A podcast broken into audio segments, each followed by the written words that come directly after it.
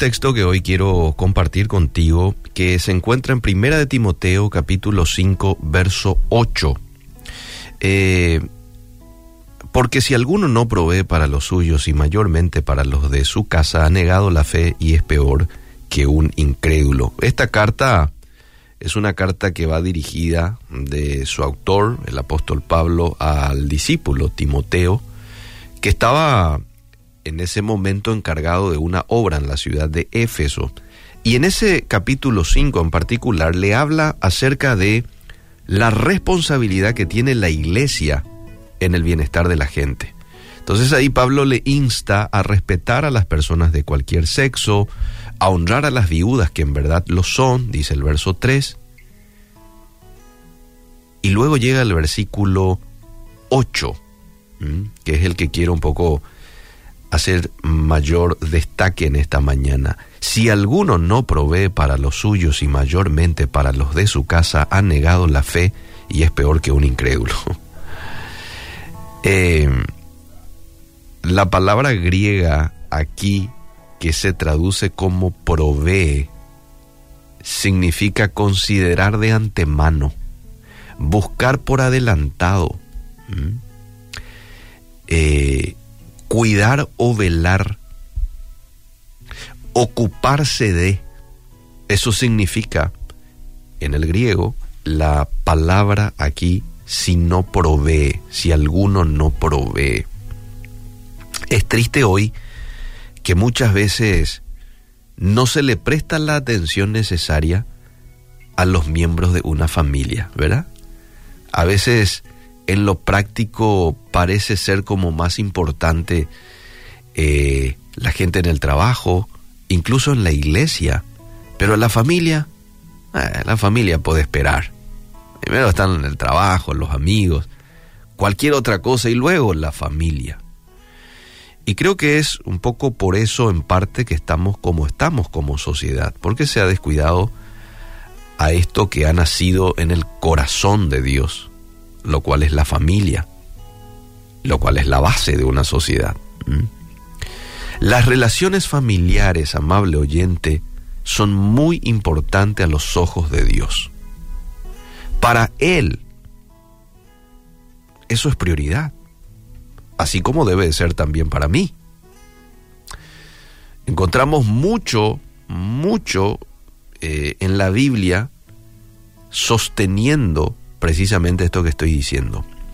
Si vos estás en la posición de hijo, la Biblia te dice en Efesios 6.2, honra a tu papá, honra a tu mamá, que es el primer mandamiento con promesa.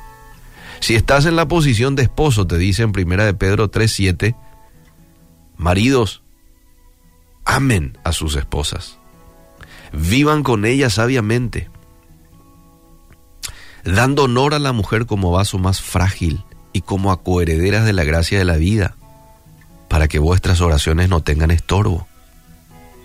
Si estás en posición de esposa, te dice Efesios 5:33, la mujer respete a su marido.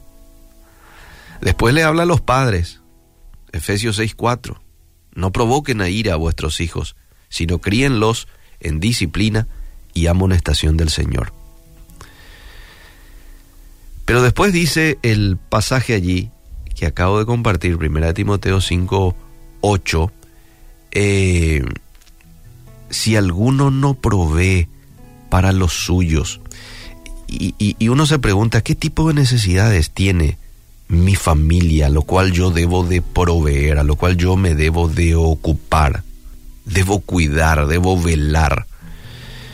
Bueno, los hijos tienen necesidad, sí, de comida, de ropa, de disciplina, de consejos, pero también tiene necesidades de las emociones, necesidades emocionales.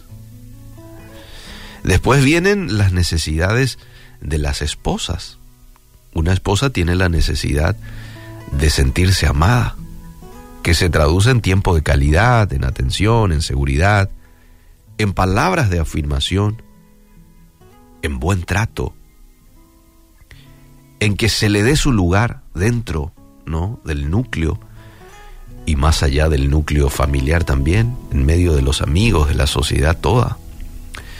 Y después están las necesidades de los esposos. Amor también, traducido en respeto.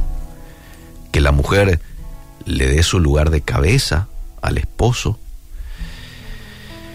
Eh, y en toda relación es importante conocer el lenguaje de amor de tu pareja para demostrarle en ese lenguaje que le amas. ¿Mm? Pablo dice que quien descuida su responsabilidad familiar de darle, de proveerle para lo que necesita esa persona, ese integrante de tu familia, ha negado la fe. Yo hoy te pregunto y me pregunto qué responsabilidad estoy descuidando a la hora de satisfacer una necesidad de mi familia, una necesidad de mi esposa, de mis hijos. ¿Está usted cumpliendo con su parte de satisfacer las necesidades de aquellos que forman parte de su círculo familiar? Bueno, que Dios nos ayude y que podamos ser hombres y mujeres íntegros, consecuentes, buenos cristianos afuera, pero también adentro, en nuestro núcleo familiar. Que nuestros hijos cuando nos vean a nosotros los papás puedan decir, ah, este papá es así afuera, pero también es así aquí adentro, con nosotros, proveyendo, siendo íntegro. Que Dios nos ayude. Él es el que hace la obra en nosotros, Él es el que nos da la capacidad y cuidemos nuestra familia.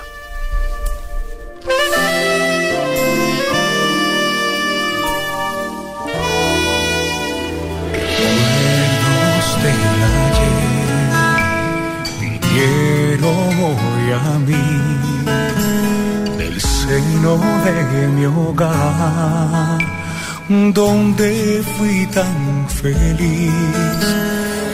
Lo que ahora soy, ahí lo aprendí. Mi padre me enseñó, mi madre me instruyó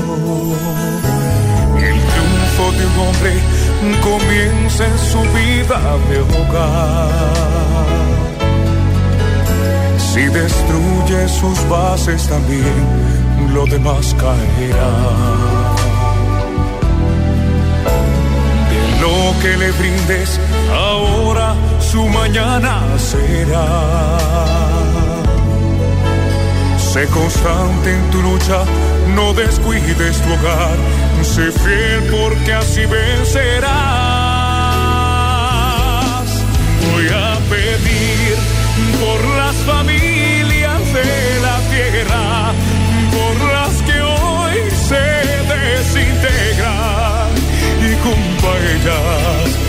toda nuestra sociedad.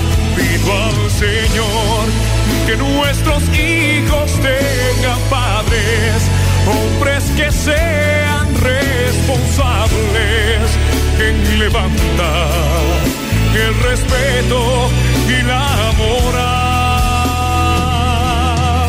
Voy a pedir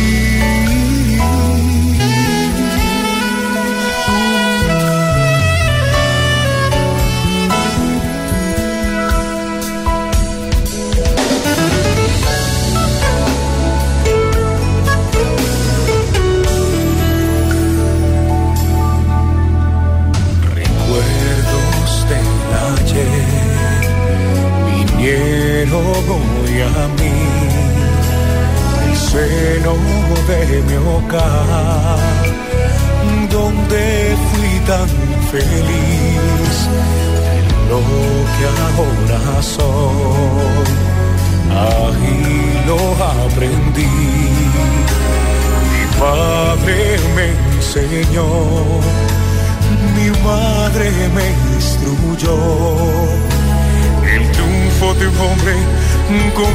en su vida de hogar. Si destruye sus bases también, lo demás caerá. De lo que le brindes ahora su mañana será.